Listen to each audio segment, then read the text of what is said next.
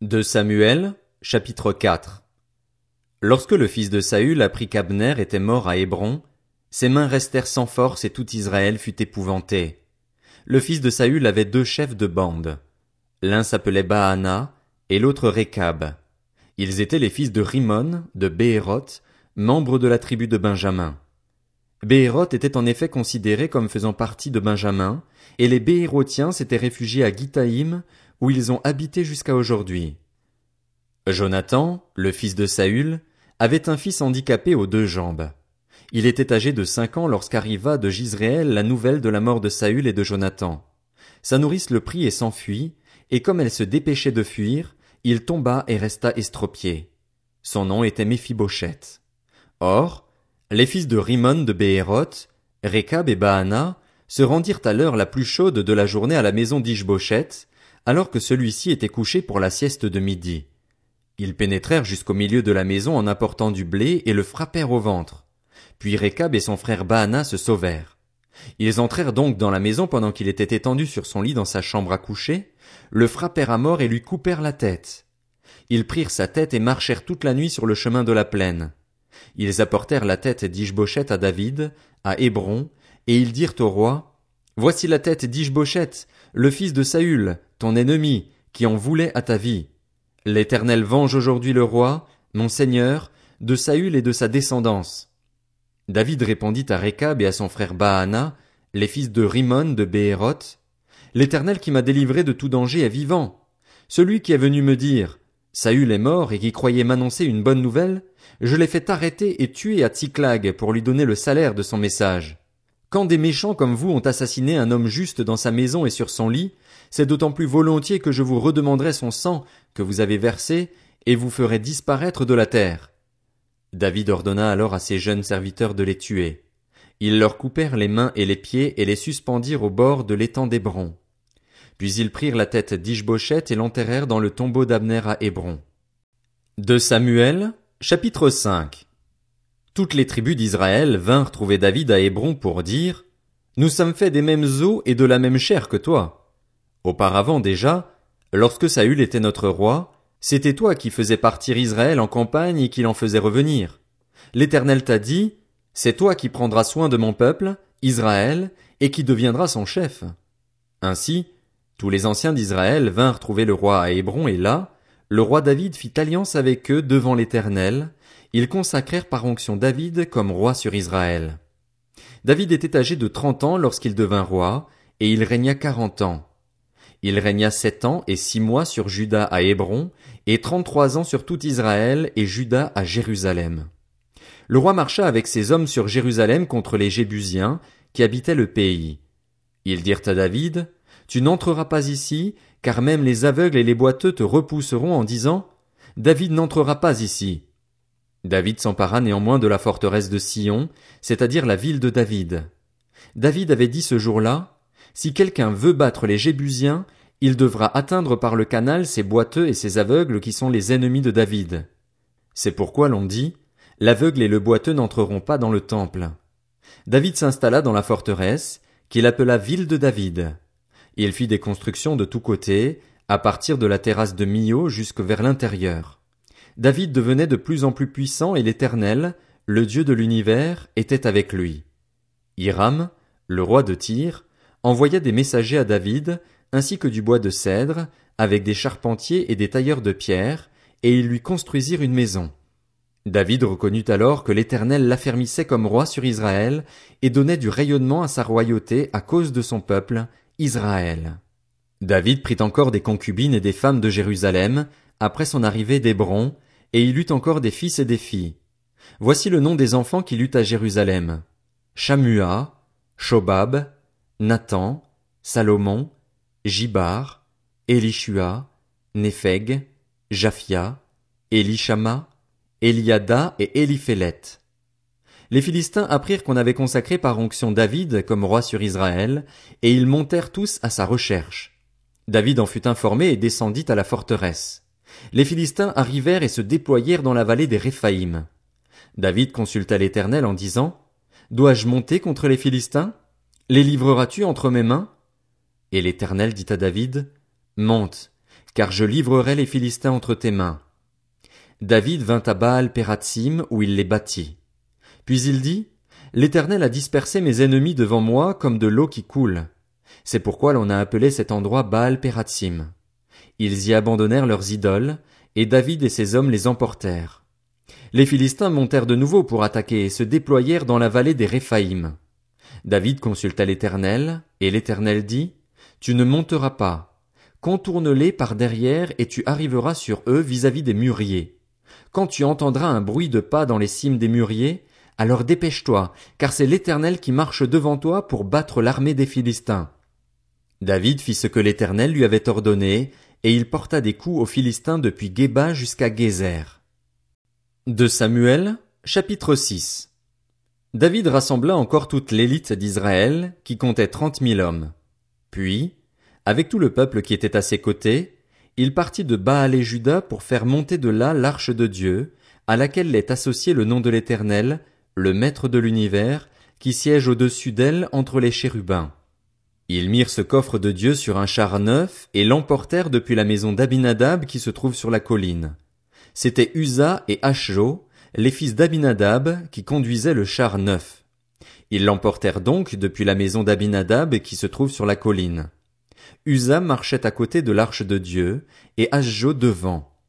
David et toute la communauté d'Israël jouaient devant l'Éternel de toutes sortes d'instruments en bois de cyprès, de la harpe, du luth, du tambourin, du sistre et des cymbales.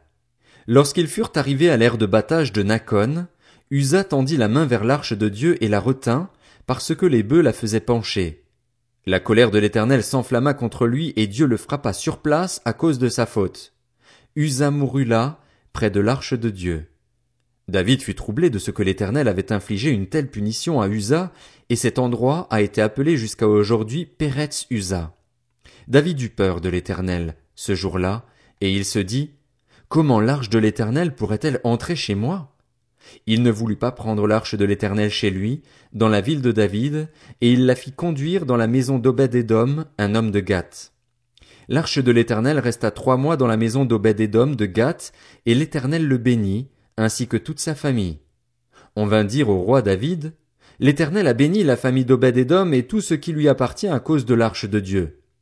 David se mit alors en route et il fit monter l'arche de Dieu depuis la maison d'Obed-Édom jusqu'à la ville de David au milieu des réjouissances. Quand ceux qui portaient l'arche de l'Éternel eurent fait six pas, on sacrifia un bœuf et un veau gras. David dansait de toute sa force devant l'Éternel et il était habillé d'un éphod en lin. David et toute la communauté d'Israël firent monter l'arche de l'Éternel avec des cris de joie et au son des trompettes.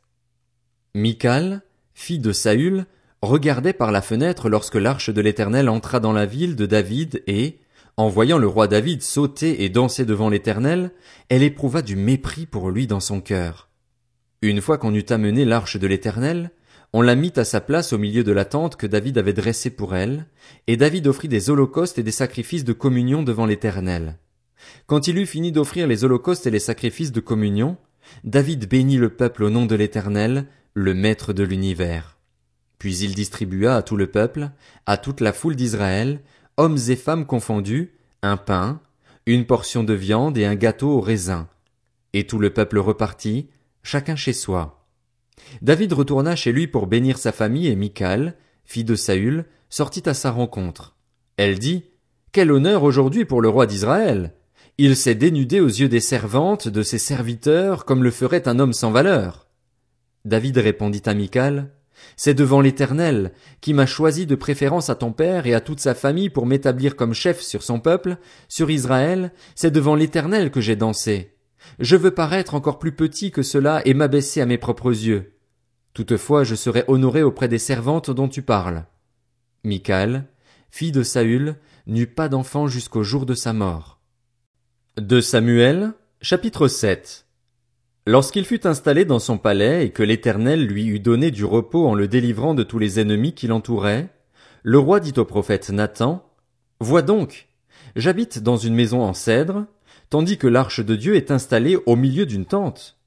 Nathan répondit au roi, Vas-y, fais tout ce que tu as dans le cœur, car l'Éternel est avec toi. La nuit suivante, la parole de l'Éternel fut adressée à Nathan. Va annoncer à mon serviteur David, Voici ce que dit l'Éternel. Est-ce à toi de me construire une maison pour que j'y habite? En effet, je n'ai pas habité dans une maison depuis le jour où j'ai fait sortir les Israélites d'Égypte jusqu'à aujourd'hui. J'ai voyagé sous une tente, dans un tabernacle. Partout où j'ai marché avec tous les Israélites, ai-je une seule fois dit à l'une des tribus d'Israël que j'avais désignée pour diriger mon peuple, Israël, pourquoi ne me construisez-vous pas une maison en cèdre? Annonce maintenant à mon serviteur David, Voici ce que dit l'Éternel, le Maître de l'univers. Je t'ai pris au pâturage, derrière les brebis, pour que tu sois chef sur mon peuple, sur Israël. Je t'ai accompagné partout où tu as marché. J'ai éliminé tous tes ennemis devant toi et j'ai rendu ton nom aussi grand que celui des grands de la terre. J'ai donné un lieu de résidence à mon peuple, à Israël. Je l'ai planté pour qu'il y soit fixé et ne soit plus agité, pour que les méchants ne l'oppriment plus comme par le passé, comme à l'époque où j'avais établi des juges sur mon peuple, sur Israël. Je t'ai accordé du repos en te délivrant de tous tes ennemis. De plus, l'Éternel t'annonce qu'il va te faire lui-même une maison. Quand ta vie prendra fin et que tu seras couché avec tes ancêtres, je ferai surgir après toi ton descendant, celui qui sera issu de toi, et j'affermirai son règne. Ce sera lui qui construira une maison en l'honneur de mon nom, et j'affermirai pour toujours le trône de son royaume. Je serai pour lui un père, et il sera pour moi un fils. S'il fait le mal, je le punirai avec le bâton des hommes, avec les coups des humains, mais je ne lui retirerai pas ma grâce comme je l'ai fait avec Saül, que j'ai écarté de ton chemin. Ta maison et ton règne seront assurés pour toujours après toi, ton trône sera affermi pour toujours. Nathan rapporta toutes ces paroles et toute cette vision à David. Alors le roi David alla se présenter devant l'Éternel et dit, Qui suis-je, Seigneur éternel, et qu'est-ce que ma famille, pour que tu m'aies fait parvenir là où je suis? Et c'est encore trop peu à tes yeux, Seigneur éternel? Tu parles aussi de la famille de ton serviteur pour un avenir lointain et tu consens à en instruire un homme, Seigneur éternel. Que pourrait te dire de plus, David? Tu connais ton serviteur, Seigneur éternel. C'est à cause de tes promesses et conformément à tes désirs que tu as accompli toutes ces grandes choses et les as révélées à ton serviteur. Que tu es donc grand, Seigneur éternel. En effet, personne n'est semblable à toi et il n'y a pas d'autre Dieu que toi, d'après tout ce que nous avons entendu. Existe-t-il sur la terre une seule nation qui soit comme ton peuple, comme Israël? Ô Dieu, tu es venu le racheter pour faire de lui ton peuple, pour te faire un nom et pour accomplir en sa faveur, en faveur de ton pays, des miracles et des prodiges, en chassant devant ton peuple, que tu as racheté d'Égypte, des nations et leurs dieux. Tu as affermi ton peuple, Israël, pour qu'il soit ton peuple pour toujours, et toi, Éternel, tu es devenu son Dieu. Maintenant, Éternel Dieu, fais subsister jusque dans l'éternité la parole que tu as prononcée sur ton serviteur et sur sa famille, et agis comme tu l'as dit. Que l'on dise éternellement la grandeur de ton nom en affirmant L'Éternel, le Maître de l'univers, est le Dieu d'Israël, et que la maison de ton serviteur David soit affermie devant toi. En effet, c'est toi-même, Éternel, Maître de l'univers, Dieu d'Israël, qui t'es révélé à ton serviteur en disant je te construirai une maison. Voilà pourquoi ton serviteur a trouvé le courage de t'adresser cette prière. Maintenant, Seigneur éternel, c'est toi qui es Dieu.